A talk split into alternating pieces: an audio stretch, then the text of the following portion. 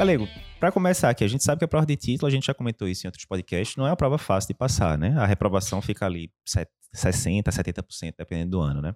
E a gente já discutiu também boa parte dos motivos para isso, né? Muito assunto, muito lugar para estudar, muita questão para resolver, né? Então não é um processo simples, né?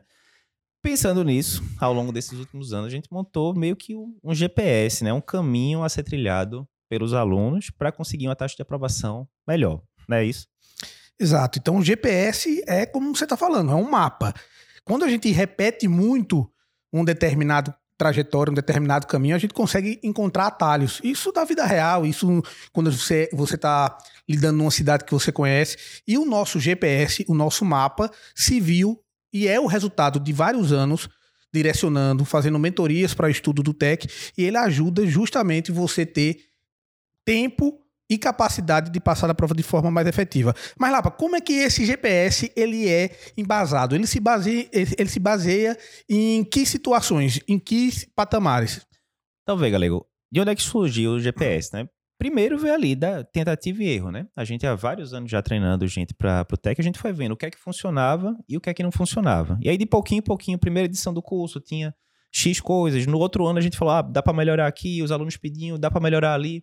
Então foi uma coisa que foi evoluindo ao longo dos anos. E é importante dizer que esse GPS foi totalmente validado, né? Em 2021, 60% dos aprovados na prova de título, 60% foram alunos do Cardio Papers.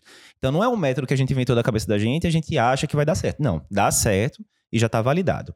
E, e, sempre ele está sendo otimizado. Isso. Durante todo o ano, você pode perceber que em nenhum ano a gente repetiu tudo, a gente vem otimizando, e isso é que faz com que ele, se, ele melhore a cada dia, né? Isso, o que mostra de forma muito clara é isso. 2019, 2020, a gente teve mais ou menos um terço dos aprovados era aluno do Cardio Papers. 2020 para 2021 saiu de 33% para 60%. Ou seja, claramente está evoluindo o método e a gente quer que esse número fique cada vez melhor. E para saber, e com uma discussão estatística, não só foi foi o aumento do número absoluto de alunos do Cardiopaper que passou. Isso. Uh, que passaram, né? A gente tem também um aumento de aprovação no próprio TEC, o que Exatamente. mostra que isso trouxe uma eficiência também no resultado. Perfeito, perfeito. Então, assim, o que é o GPS, se a gente for resumir, né?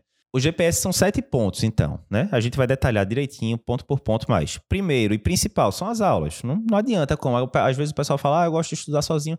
Olha, é muito assunto, a gente vai comentar depois. Se você tiver aulas que lhe direcionam para o que você precisa estudar, isso facilita incrivelmente. Segundo ponto, depois que você estuda, você tem que revisar. Qual é a estratégia melhor para revisar? Na nossa opinião, nosso livro de mapas mentais, a gente vai mostrar ele daqui a pouco também. Estudei e revisei. É o suficiente? Não. Você tem que colocar em prática. A melhor forma de colocar em prática é através de simulados. Por quê? Você pode até fazer muita questão ao longo do ano, mas se você não estiver fazendo uma grande quantidade de questão na tacada só, você não está praticando o que é no TEC. Ah, fiz três questões hoje, fiz dez questões amanhã. No TEC são 100 questões, às vezes 120, dependendo do ano. Então, você tem que praticar isso. Terceiro ponto, simulados. Quarto ponto, você tem que estar tá fazendo questão todo dia, não só nos simulados, não só nas aulas. Então, a gente tem um aplicativo que tem as provas de 2009 até 2021, né? A gente está gravando esse podcast em 2022. Quarto ponto, aplicativo com todas as questões divididas tanto por ano quanto por assunto. Quero fazer todas as questões de coronariopatia, tá lá. Todas as questões de ciência cardíaca, tá lá. Quinto ponto, nosso curso de produtividade, que a gente descobriu, depois de muitos anos também, que muitos alunos desaprenderam a estudar ou nunca souberam estudar da melhor forma, né? Então, uma coisa é você estudar quando você está no vestibular, que você só faz isso da vida, estudar para a prova de R1, que você também está muito tranquilo no trabalho. Outra coisa é você trabalhando, vários cantos, dando plantão, muitas vezes com mulher, esposa, é, marido, filhos, enfim, toda a família para cuidar. E você estudar no meio ali, tendo três horinhas, quatro horinhas por semana. Então, quinto ponto, curso de produtividade vai lhe orientar a como organizar o estudo no meio dessa confusão toda. Sexto ponto, comunidade. Né? A gente sabe que uma coisa, quando você está lá estudando para a prova de residência, R1, você está lá, toda a turma de faculdade, no sexto ano, junto, todo mundo vai. Ah, um vai fechar pediatria, outro vai fechar cirurgia, mas todo mundo vai fazer prova de R1. Então todo mundo se ajuda, né? Vamos lá, não desiste agora não. Quando você vai para a prova de título, não. Você já terminou a residência, já terminou a especialização, você está no mundo e muitas vezes você está sozinho. Você é a única pessoa que você conhece que vai fazer prova de, de título.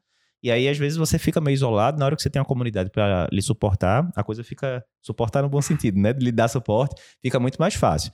E o sétimo ponto, aquela revisão, aquele sprint final que a gente fez nos últimos anos, que a gente vai falar depois em maiores detalhes, mas que é aquele sprint ali de quatro, cinco semanas, às vezes, que a gente faz logo antes da prova e revisa todos aqueles decorebinhos que às vezes não são não, nem tão importantes na beira do leito, mas que para a prova é muito relevante. Então, tudo isso é uma metodologia. Isso. Não é uma, uma situação, uma ferramenta isolada. Existe uma metodologia que a gente vai tentar realmente abordar isso. Exatamente.